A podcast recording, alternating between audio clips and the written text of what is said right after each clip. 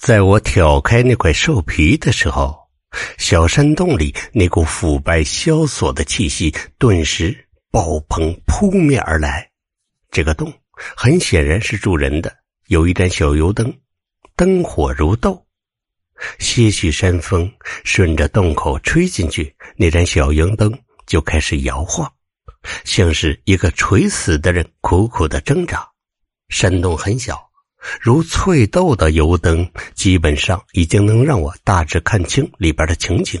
洞里陈设非常简单，几个用木头和荆条编织的生活用具，一大一小两块石头当做座椅，紧靠洞角的地方铺着草垫，旁边好像生长着植物，叫茯苓的植物。在油灯摇摆之间，我看见草垫上躺着一个人，我不认识他。也没有见过他，但看到第一眼我就知道这个人要死了，因为那种让人压抑和沉闷的气息就是从他身上传来的。这个人岁数已经非常大了，稀疏的头发、胡子都是白的，很瘦很瘦，他的状态相当不妙。现在我终于明白，他旁边。那几株茯苓原来是给他治疗身体用的。我进来的时候，他的眼神迷离，或许连思维都开始涣散。从二婶那稀里糊涂的讲述里，我已知道，这个行将就木的老人可能是个知情者，所以我绝对不能让他死。我二话不说，直接跳到草垫跟前打开手电，蹲下去的同时，抓住他的一只手，想用长生诀让他活下去。我在努力接触长生诀的时间还是太短，我没有让人起死回生的能力，但至少让他多活一段。长生诀开始运转，这个铭文所隐含的是深奥的生死玄机。它能赋予人强大的活力。长生诀运转之后，好像给老人打了一针强心针。尽管没有让他马上复原如初，但暗淡的眼神明显多了一丝丝光彩。我就感觉有希望，再努力一下，也许他就能说话了。就在这个时候，老人枯瘦枯瘦的手突然一转。紧紧抓着我的手腕，我没想到，也没能躲开。他的手几乎就剩皮包骨头了，而且命悬一线，力气却不小，抓着我手腕隐隐生疼。老人突然出手，可是他好像没有敌意，随后松开。他的意思是不用再费力帮他续命。你你，我感觉有点奇怪。这个老人很明显能察觉我在帮他，但他还是很果断的拒绝了。我就想不出来，这世上有什么人不想活着，情愿死去呢？老人的状况好了那么一点点，但只能够残喘着说两句话。山里的生活非常清苦，乌鸦山没有耕地，如果想活下去，就要把所有能利用的资源都利用上。才可以勉强果腹。长期清苦的生活让老人骨瘦如柴，不过可以想象得到，在之前他的身体应该非常的健康。他的眼神里微微有一丝光，当我凝视的时候，就感到这丝目光的背后好像隐藏着一些我熟悉的东西。陡然，我就觉得这样的目光，我并不是第一次看到。当时老杨官在拼死对我吐露秘密之前，就有这样的目光。死，对任何人来说都是痛苦的。可是老杨官还有眼前这个无名老者，一点都不畏惧死亡，反而隐隐的有种解脱的欢乐，好像这一死就什么都不知道了，什么都不用再承担。可是，我急于想知道答案。我还想再试一次，但我的手刚一伸出来，就被老人挡住了。他用尽所有的力气，缓缓对我摇头。我的手顿住了。老人的话模模糊糊，但我可能这一瞬间就明白了，明白了他想表达什么。这个世界上。任何事情都是相对的。中国上古大哲先贤已经有过类似的思想理论，譬如塞翁失马就是一个非常浅显的例子。失去了什么的时候，必然会得到什么；得到什么，同时也会失去什么。这种看似简单的得失，事实上就是在维持世界的一种无形的微妙的平衡。如果我有足够的能力对长生诀有更深的了解，我在这里救回了将死的老人，给了他新的生命，那么世界上可能就会有另外一个人横中惨死。地面上的字迹是明奴在非常仓促的情况下一挥而就，字体潦草，不过字儿很少，所以大体能看得清楚。这一段话一共就这么十个字儿。当我看到这十个字的时候，感觉它携带的信息量相当之大。铭文一共三千个，可以想象每一个铭文。都有涵盖的意义，缺失了任何一个铭文，就意味着它不完整了。我甚至就开始在身上来回的摸索，看自己的手臂、小腹、腿部。我想知道我身上怎么会有一个铭文。我找不到那个名奴所说的在我身上的铭文。但是如果以这句话作为假设，那么老神还有敌对的诸神不断的寻找我，似乎就有了一个很合理的解释。青铜残鼎本来就在散落几个不同的地方的，就算这些残鼎都可以找到，但没有我就没有完整的铭文。诸神千方百计的寻找，可能就是为了这个。我一边想，一边把明奴的尸体推到挖好的小坑里，用土掩埋。做完这些，我从灌木丛里跑出来。我的脑子里一直都在思索一个问题，就是那个除患于源头的问题。这个大世界很可能从殷商时代就已经开始了。三千多年前的商代是事件的源头。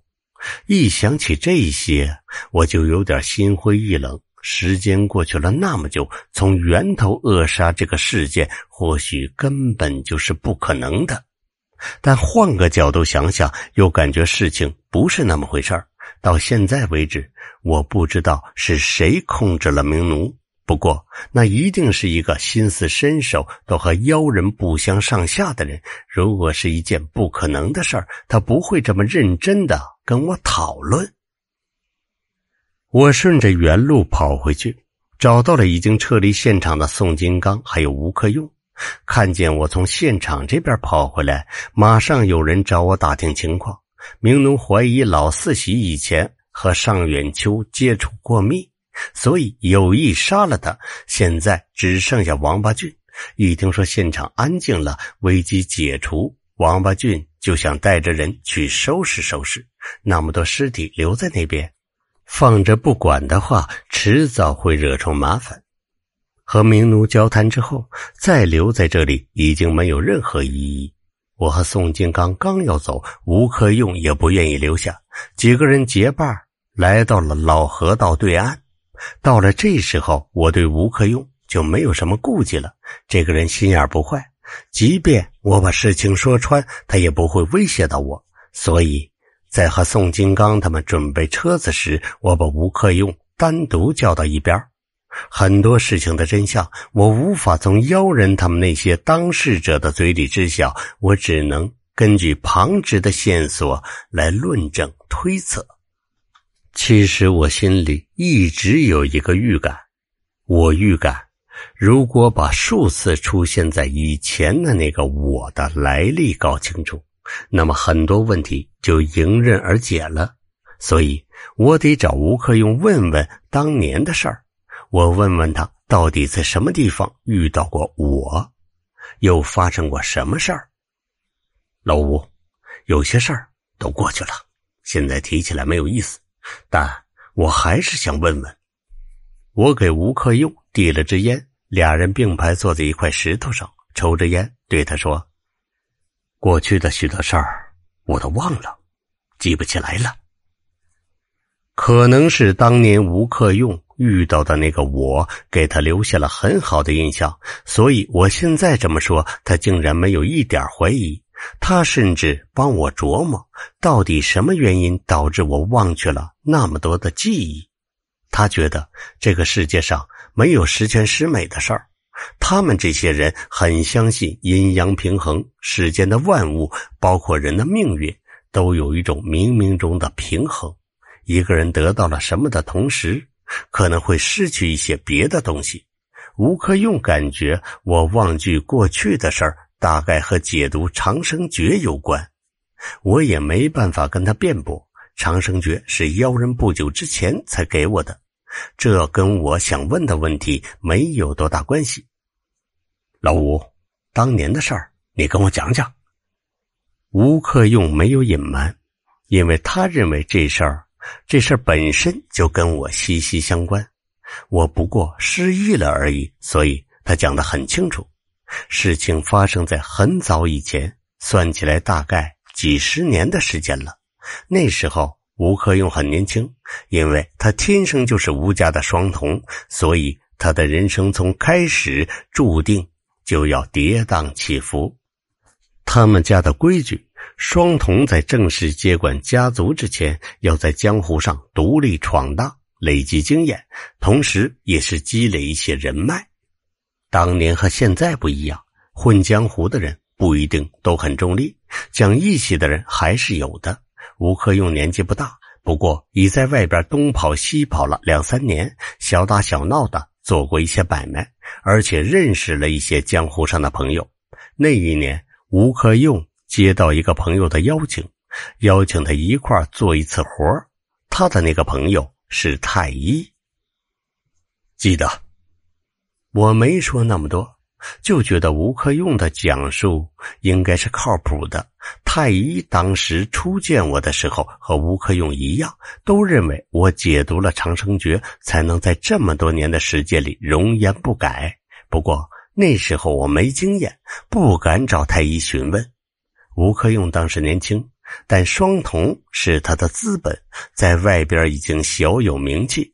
而太医出身道门，可是跟江湖草莽有很密切的联系。反正就是个不务正业的道士。吴克用说，太医刚找到他的时候，他没有多想。不过两个人一接触，吴克用就发现太医并不是真正的老板，他也是受人所托。说到这儿。不用吴克用再解释，我就明白，当年那件事的实际策划者是尚远秋，而根据时间推算，尚远秋联络太医到小狼山的时候，已经经历过司母屋顶的保卫战，深受无法痊愈的重创。在这种情况下，他才不得已找一两个合适的帮手。太医知道吴克用。是一个守信用而且讲道义的人，所以私下跟吴克用说，他们这次是为了一个叫长生诀的东西。太医把长生诀说得很清楚，找到并且解读了长生诀之后，他们都有好处。雇主会付一大笔钱，而且会把长生诀和他们分享。太医告诉吴克用这些，无疑想调动他的积极性。让他在行动当中尽心尽力。他们俩人达成了协议，然后太医去做别的准备，告诉了吴克用详细的地点，让吴克用过去等他。吴克用按约去了小狼山，在小狼山外边大约等了两天的时间，太医还没到，尚远秋到了。这是吴克用第一次见到尚远秋，一看到尚远秋，吴克用。就感觉不妥，因为双瞳的原因，吴克用看人一向很准。他愿意跟太医合作，是觉得太医这个人根本上说比较靠谱。但一看到尚远秋，吴克用就意识到这个人身上有股说不出来的邪气，而且小狼山这个地方也让吴克用隐隐不安。再加上尚远秋，吴克用心里没底儿。这次行动。能否成功不得而知，即便是成功了，他也怀疑尚远秋不会兑现承诺，甚至做出兔死狗烹的事儿来。吴克用萌生了退意，但当年他太年轻了，觉得这样走了对不住太医，所以他就想先等太医回来再说。尚远秋那个人很怪，和吴克用待了整整一天。不吃不喝，晚上睡觉的时候，他让吴克用先睡，说自己负责守夜。吴克用熬到了半夜，终于撑不住，眯了那么一会儿，他睡得不沉，中途醒了。当他醒过来的时候，发现尚远秋在十几米外背对着他，猛然看上去，尚远秋好像一个人站在那里自言自语，但吴克用是双瞳，他默不作声看了一会儿，头皮就麻了。他感觉尚远秋前边一团黑暗里有一个人，那个人和暗夜里的一条幽灵一样。如果不是双瞳，可能根本看不出来。尚远秋就是和这条幽灵在小声的交谈，因为有那么远的距离，吴克用感官再灵敏，也无法把他们的交谈都偷听到。但吴克用模模糊糊听出来。尚远秋到小狼山真正的目的，并不是要找长生诀，寻找长生诀只是个借口。他要找的东西是一块石盘。石盘？什么样的石盘？吴克用摇摇头，能听到这些隐秘的交谈内容已经很不容易了。他到今天都不知道尚远秋所说的石盘到底是什么东西。在地上躺了那么久，吴克用的半边身子都麻了。他轻轻的挪动了一下身躯，但就是这么轻微的挪动所发出的微乎其微的声音，顿时惊动了尚远秋。尚远秋和幽灵的交谈马上终止，然后尚远秋慢腾腾从那边走了回来。尚远秋一回来，吴克用就装着刚睡醒的样子，要起来方便。这时候，吴克用就很戒备了。他能感觉到自己方便的时候，尚远秋一直用阴沉沉的目光注视着自己。等到方便回来，两个人沉默了好一会儿。尚远秋问他刚刚看到了什么，吴克用不承认。尚远秋也没有多说，但他的目光里已经流露出了一股不易察觉的杀气。